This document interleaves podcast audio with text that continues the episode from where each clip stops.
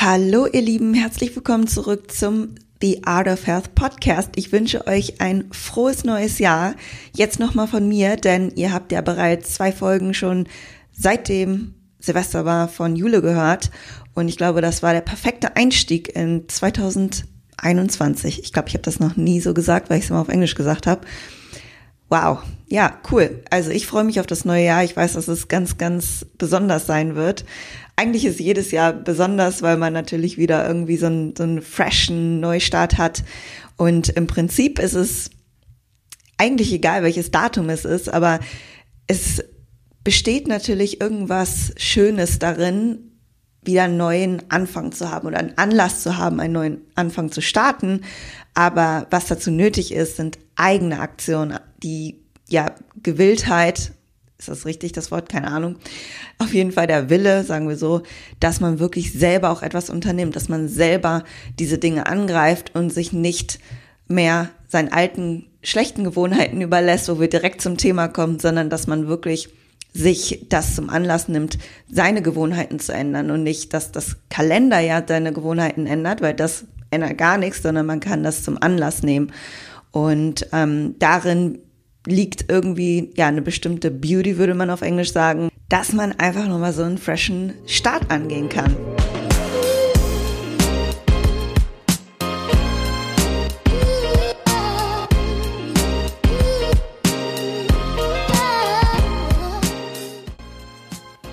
Herzlich willkommen zum The Art of Health Podcast. Ich bin Marie Steffen, ich bin Personal Trainerin und Health Coach, seitdem ich 18 bin. Ich habe in den letzten Jahren über 200 Frauen individuell gecoacht und ihnen geholfen, ihre Ziele zu erreichen im Hinblick auf ihre optimale Gesundheit, körperliche Wunschform und ihrer leistungsorientierten Ziele. Und damit ich noch mehr Frauen helfen kann, möchte ich euch in Zukunft über meinen Podcast mehr Wissen und Tipps vermitteln und wünsche dir ganz, ganz viel Spaß mit der nächsten Episode.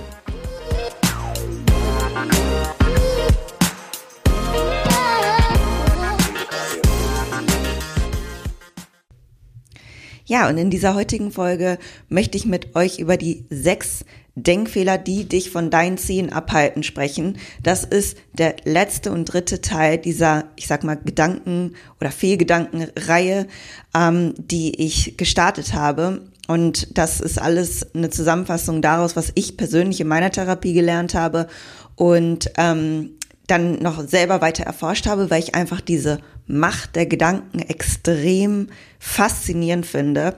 Es ist unglaublich, was dein Gehirn alleine steuert und im Prinzip fängt alles im Gehirn an.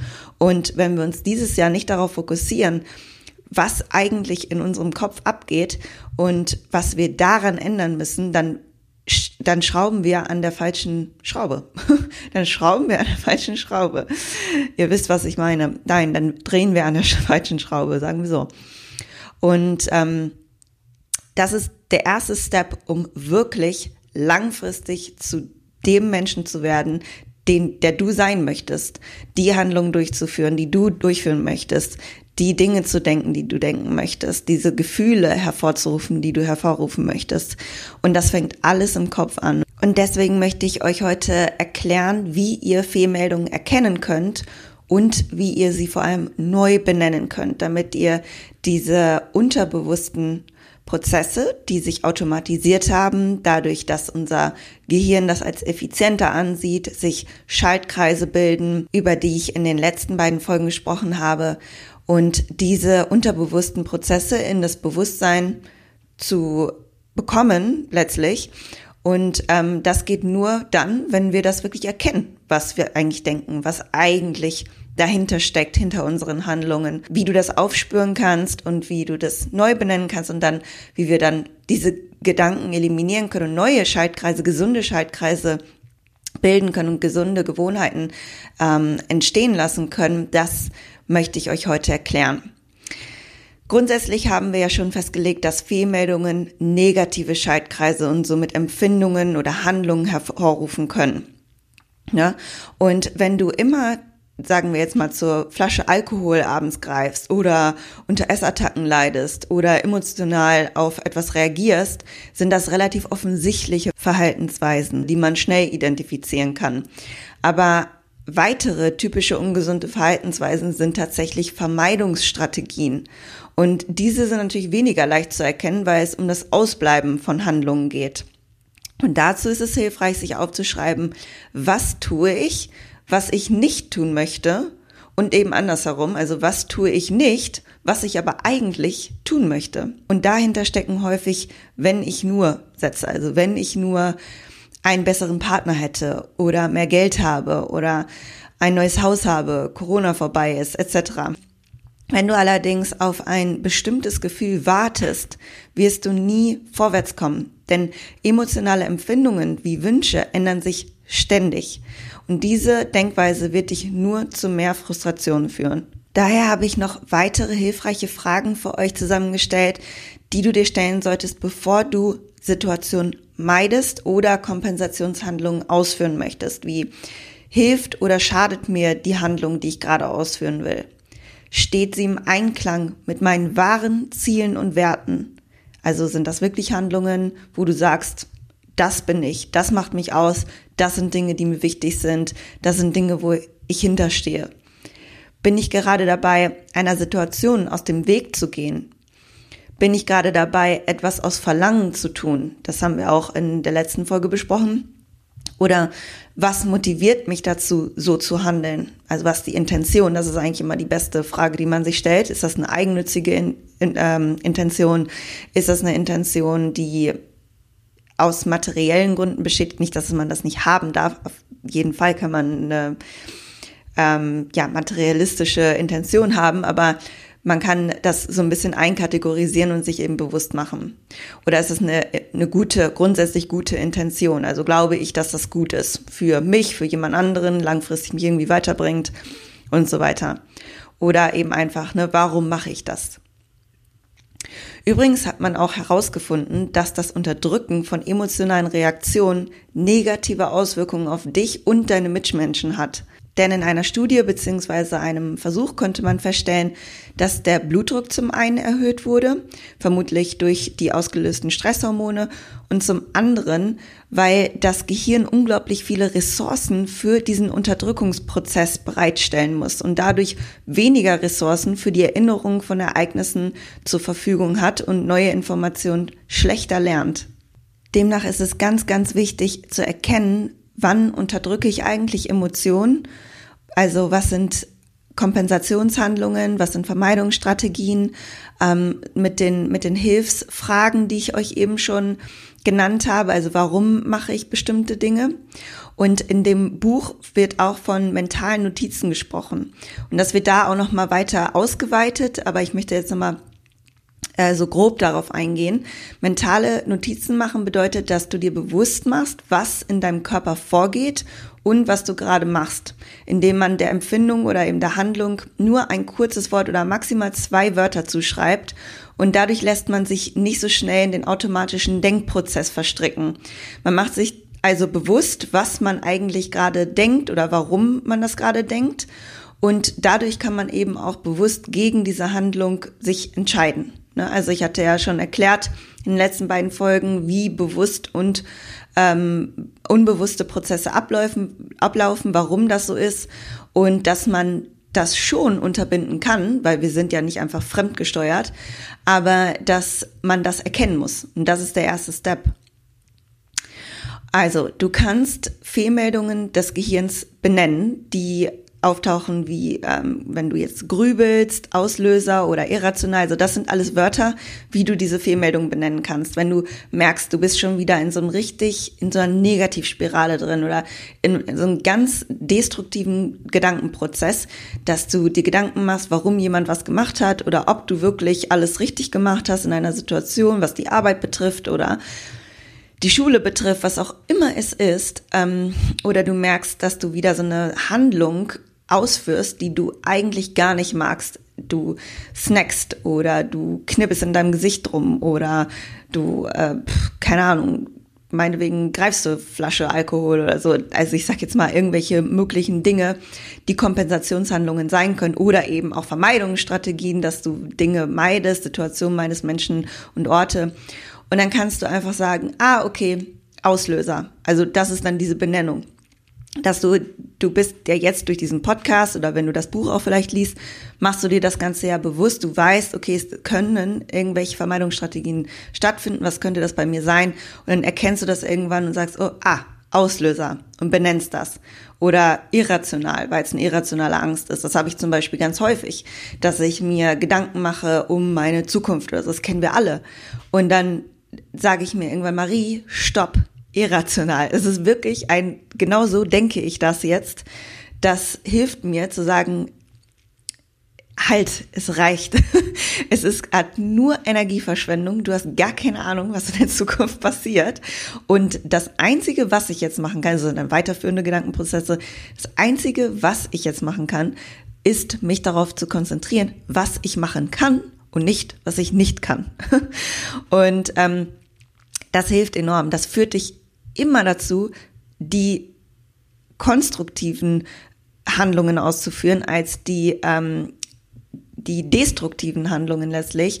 Und ähm, das sind jetzt so Beispiele gewesen. Oder wenn du körperliche Empfindungen benennen möchtest oder wahrnimmst, dann könntest du sagen, schwitzige Hände, Angst, Übelkeit, Ohrgeräusch ist auch ganz häufig so, wenn man ähm, richtig hypersensibel ist, wenn man gestresst ist, wenn man eigentlich schon ähm, kurz vorm Burnout ist, dann hat man auch meistens so, also nicht, dass jetzt jeder denkt, der Ohrgeräusch hat, ist kurz vorm Burnout, das will ich jetzt nicht sagen, aber dann heißt es schon, dass du ein hohes Stresspensum hast wahrscheinlich, wenn du ganz empfindlich auf bestimmte Geräusche reagierst ähm, und dich das extrem auch nervt und stresst.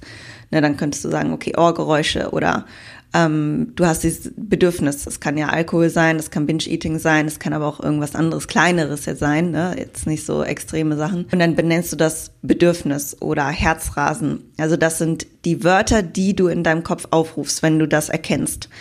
Und das ist dieser Benennungsprozess oder emotionale Notizenprozess.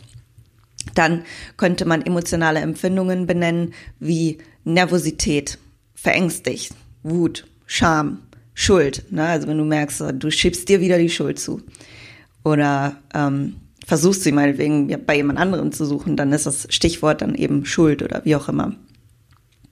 Du kannst auch eben, ne, wie gesagt, wenn du nicht sofort Gedanken identifizierst, dann können das erstmal nur die körperlichen Empfindungen sein, die du identifizierst, weil das merkst du auf jeden Fall, sowas wie Hände schwitzen, Herzrasen und so, das ist ja ziemlich offensichtlich und das ist auch das Geschenk unseres Körpers, dass wir damit arbeiten können mit diesen Reaktionen. Die sagen ja schon ziemlich viel über uns aus und was wir da eigentlich gerade denken und was der Auslöser war. Wenn ich jetzt zum Beispiel bemerke, dass mir jemand distanziert äh, zurückschreibt und ich das Gefühl habe, dass es vielleicht an mir läge, könnte ich direkt das Wort äh, Schuld aufrufen, äh, aufkommen lassen. Und ich weiß dann sofort, dass es gerade wieder ein total unberechtigtes Schuldgefühl ist, was mir nichts bringt und was auch dazu nicht wahr ist. Denn da ist auch nochmal ganz wichtig, die letzte und vorletzte Folge, diese Fehlgedanken sind nicht wahr. Sie beruhen nicht auf der Wahrheit. Sie fühlen sich nur echt an. Und wir denken, dass es so ist durch diese Schaltkreise, die wir gebildet haben in unserem Kopf, durch die Verknüpfungen, die wir gemacht haben, durch damalige Situationen und Ereignisse. Aber sie sind in Wirklichkeit nicht wahr. Genau, das das ist ein Beispiel, wie du deine mentalen Notizen machen kannst. Und auf biologischer Ebene ermöglichen diese mentalen Notizen das O-Nein-Zentrum, von dem ich auch das letzte Mal erzählt habe, zu beruhigen. Das hat auch ein Forscher herausgefunden und er hat festgestellt, dass diese Benennung eines beobachteten Gefühls zu einer erhöhten Aktivität des Bewertungszentrums, also das, was wir für rationale und distanzierte Betrachtungsweisen brauchen, führt und so zu einer verminderten Aktivität des Online-Zentrums sorgt, ne, also, oder führt. Also wir wollen das Bewertungszentrum aktivieren und dadurch können wir dieses Online-Zentrum, was aus diesen verschiedenen Gehirnbereichen entsteht, die ich jetzt nicht nochmal alle aufzähle, ähm, dadurch können wir das beruhigen. Also es ist immer ein Zusammenspiel aus diesen beiden. Und wenn das eine zu aktiv ist, dann können wir nicht mehr rational denken in diesem Moment. Das schwächt dann irgendwann wieder ab. Denn alleine diese Achtsamkeit, sich der falschen Handlungen und Gedanken und Empfindungen bewusst zu werden, hilft dir, eine Distanz zwischen der antrainierten Botschaft, ne, das was Schaltkreise sind, und diesem wahren Ich, also deinen wahren Zielen aufzubauen. Dadurch, dass du das benennst, hast du schon so einen kleinen Keil dazwischen gestellt. Ich möchte euch auch noch mal darauf hinweisen, dass die Wahrnehmung der Fehlmeldungen durch diesen Benennungsprozess zu Beginn scheinbar verschlimmern kann, also scheinbar.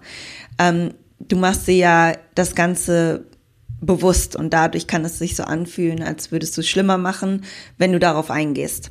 Aber du gehst nicht darauf ein, sondern du benennst es nur und das hat auch ganz viel mit Achtsamkeit zu tun. Da komme ich gleich nochmal kurz drauf zu sprechen. Es ist daher ganz wichtig, nicht auf diese Gedanken, wie gesagt, einzugehen, die entstehen. Es ist wichtig zu verstehen, dass es nicht wichtig ist, was du denkst oder empfindest, sondern was du tust. Nur so kannst du diesen Kreislauf durchbrechen.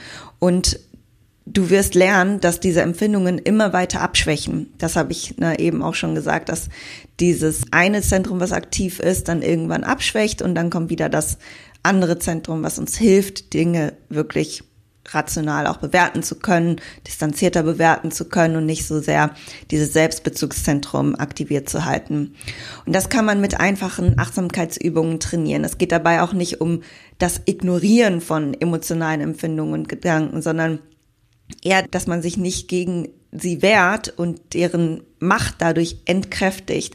Es wird auch von einer radikalen Akzeptanz in dem Buch gesprochen, worauf ich mich stütze und das wird da auch nochmal äh, ganz genau erklärt. Also ich sage nochmal, das Buch heißt, du bist mehr als dein Gehirn und das kann ich euch wirklich nur ans Herz legen. Daraus habe ich auch ganz viele Informationen in diesem Podcast und du wirst hier auch nochmal durchgeführt, was ist eigentlich Achtsamkeit? Wie kannst du das trainieren und dass es sich dabei nicht um einen mentalen Zustand handelt, sondern um ein, eine Aktion, um eine Tätigkeit. Achtsamkeit ist eine Tätigkeit, ne?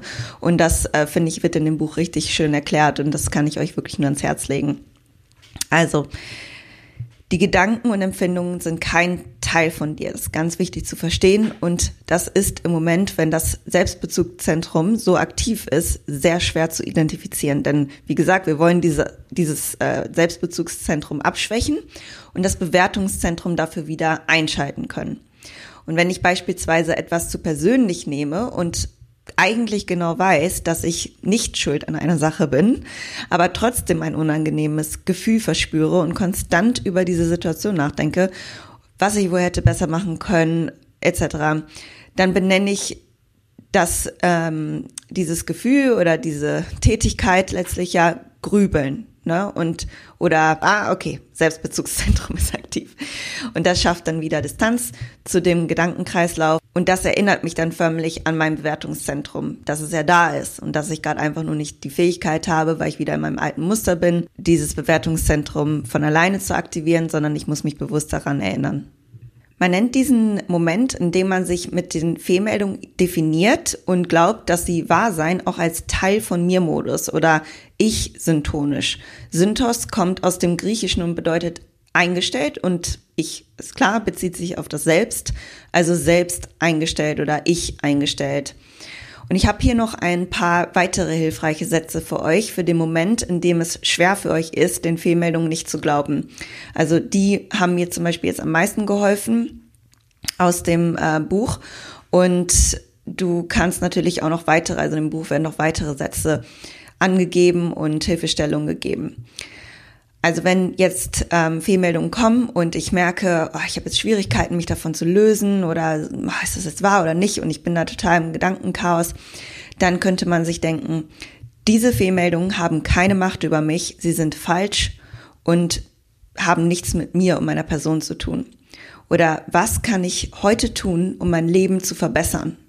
Das ist ja letztlich das, was sich weiterbringt und nicht das Grübeln oder ähm, Verstricken weiter in dem alten Gedankenmuster.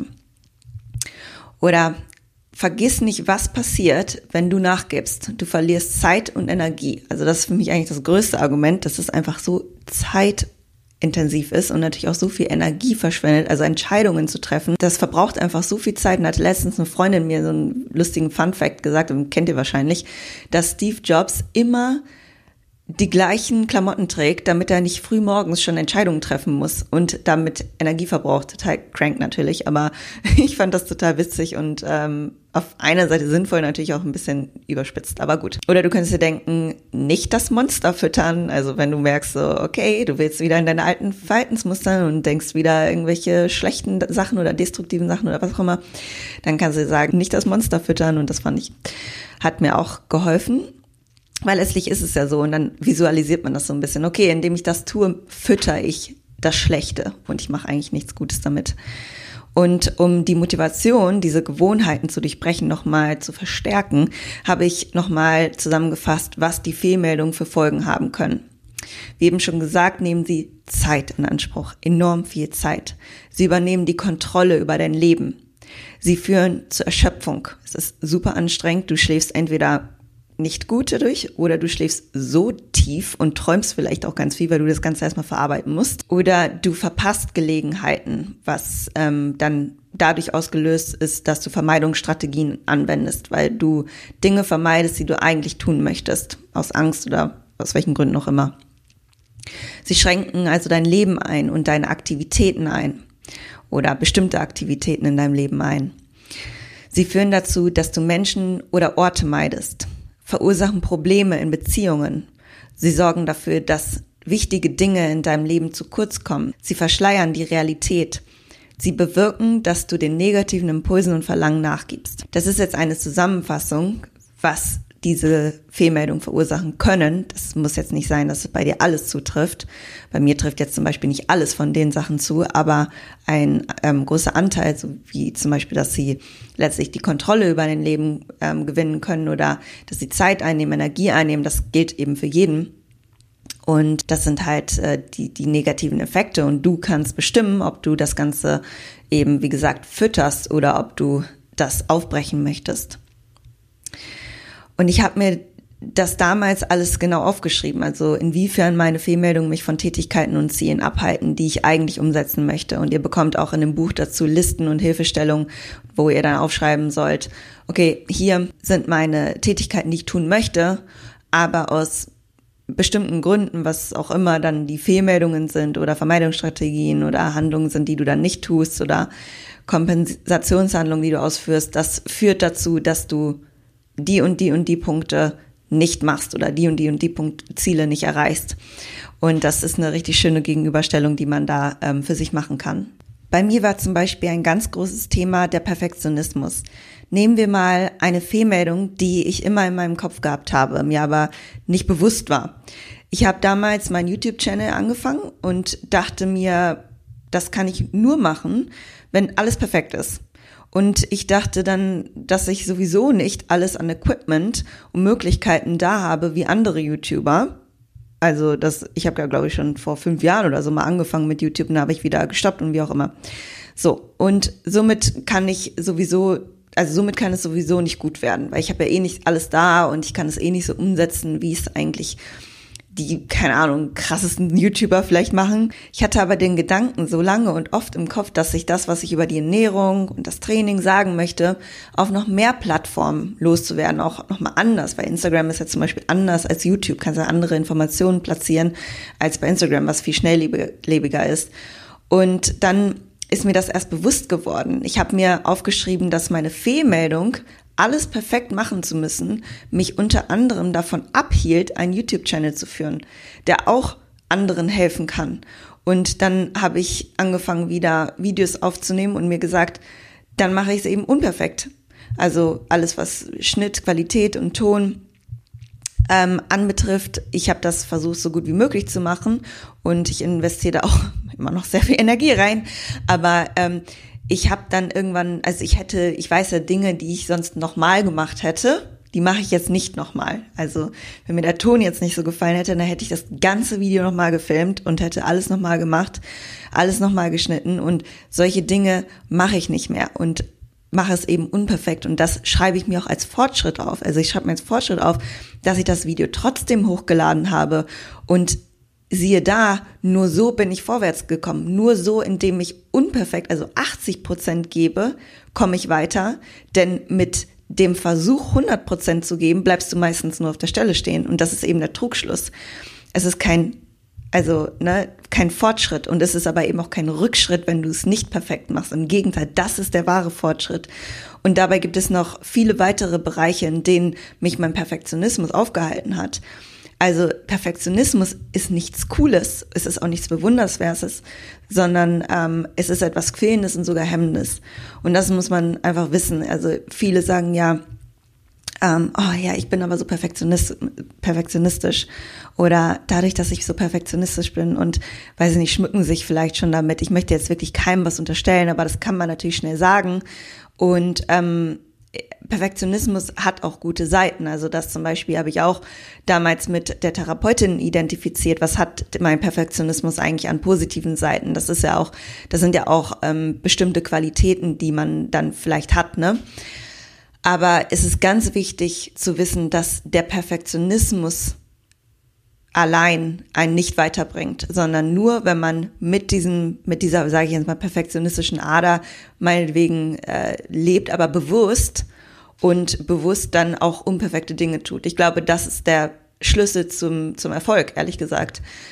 Wenn ich jetzt noch drei Jahre warte, bis ich das Equipment des letzten ähm, besten YouTubers habe, dann ähm, ja, ciao, dann werde ich nie meine Informationen, nie das, was ich über die Ernährung und Training loswerden möchte und wie ich anderen Menschen helfen möchte, dann werde ich diese Option nie wahrnehmen und dann werde ich ähm, in fünf Jahren noch überlegen, wie ich das Ganze am besten perfekt mache.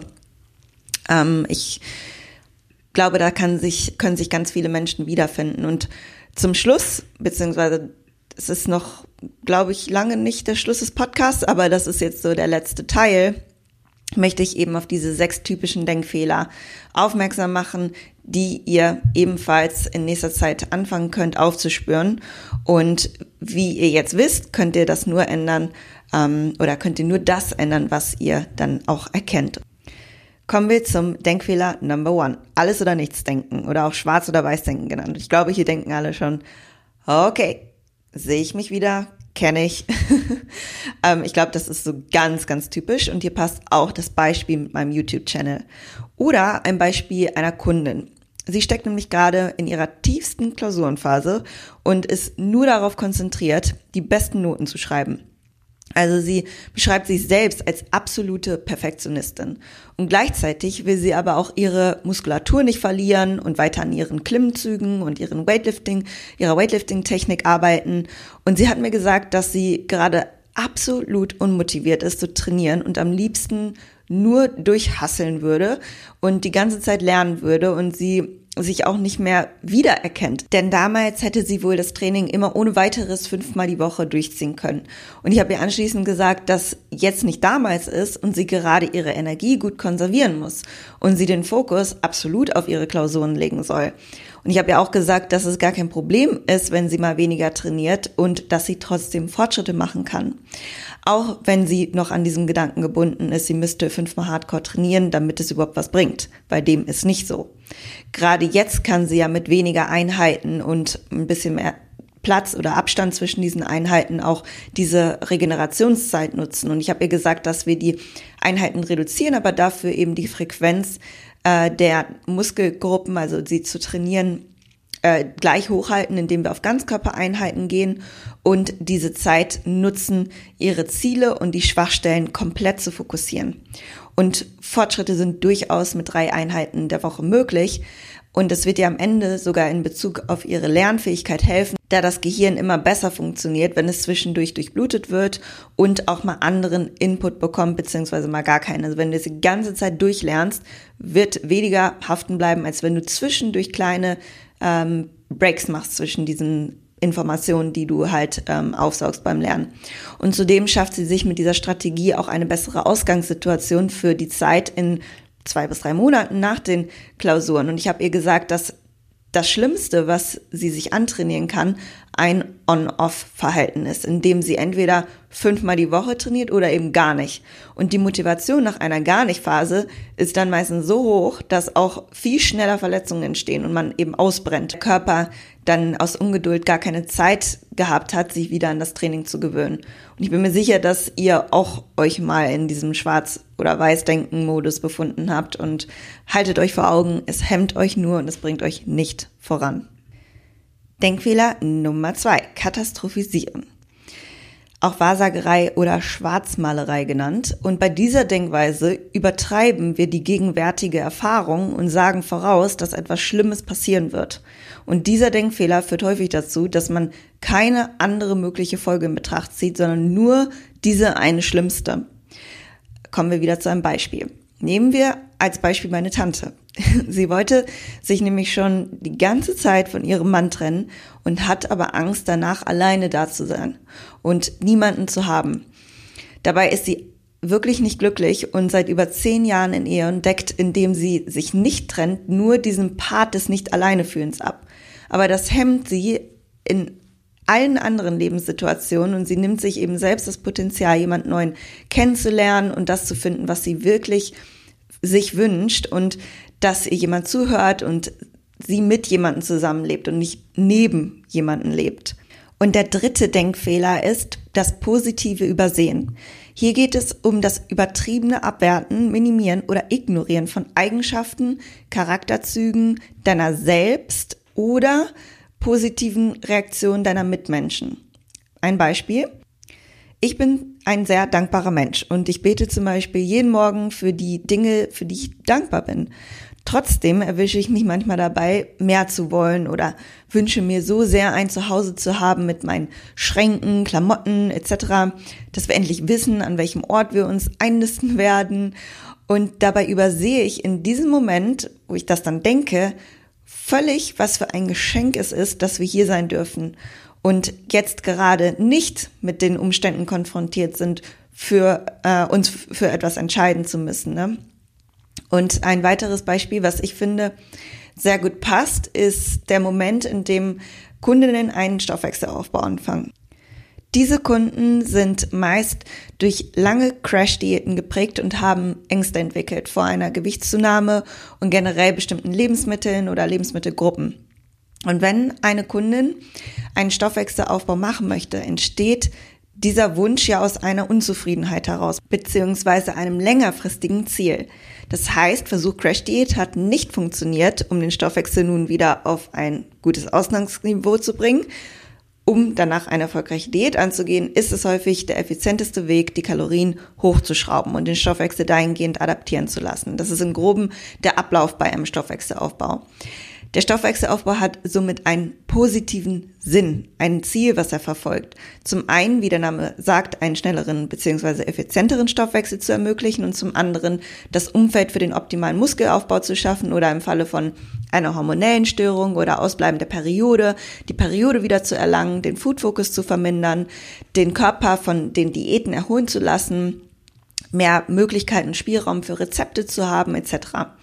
All das sind positive Nebenwirkungen des Stoffwechselaufbaus, die man schnell durch die Angst vor der Zunahme übersieht und nur den Worst Case an die Wand malt, wobei ich, by the way, nie jemanden dick werden lasse. Kommen wir zu dem Denkfehler Nummer vier: Die emotionale Beweisführung. Ihr erinnert euch sicher noch daran, wie es zu den unangenehmen Empfindungen kommt dass diese durch bestimmte Schaltkreise im Gehirn, die sich automatisiert haben, ausgelöst werden, aber nicht der Wahrheit entsprechen. Und dass emotionale Empfindungen etwas anderes sind als echte Gefühle, die auf einer existierenden Tatsache oder Ereignis beruhen, wenn wir traurig sind, weil jemand gestorben ist oder ähnliches. Und bei dem Denkfehler der emotionalen Beweisführung lassen wir uns durch die durch die Fehlmeldungen ausgelösten emotionalen Empfindungen einnehmen und schenken diesen Macht bzw. glauben, dass es wirklich so ist. Und das führt zu einem Warnsignal in unserem Körper, dass etwas mit uns nicht stimmt und wir denken, wenn ich mich so fühle, muss mit mir etwas nicht stimmen oder etwas anderem nicht stimmen, wie auch immer. Also irgendwas ist im Hagen und das Nein-Zentrum ist wieder aktiv. Ich habe beispielsweise unter Zwangsgedanken gelitten. Und Zwangsgedanken ist nochmal was ganz anderes als Zwangshandlungen und sind sehr gut ähm, ja, zu durchbrechen. Und das ist letztlich das, was ich auch gemacht habe in der Therapie. Aber vielleicht geht es noch weiteren Personen so, dass sie das Gefühl haben, sie haben Zwangsgedanken. Also es gibt natürlich verschiedene Stufen davon und ähm, deswegen möchte ich das einfach ansprechen, weil das etwas ist, worüber nicht so viele Leute sprechen. Und das haben aber ganz, ganz viele und es betrifft ganz viele Personen. Es ist sehr einschränkend und hemmt.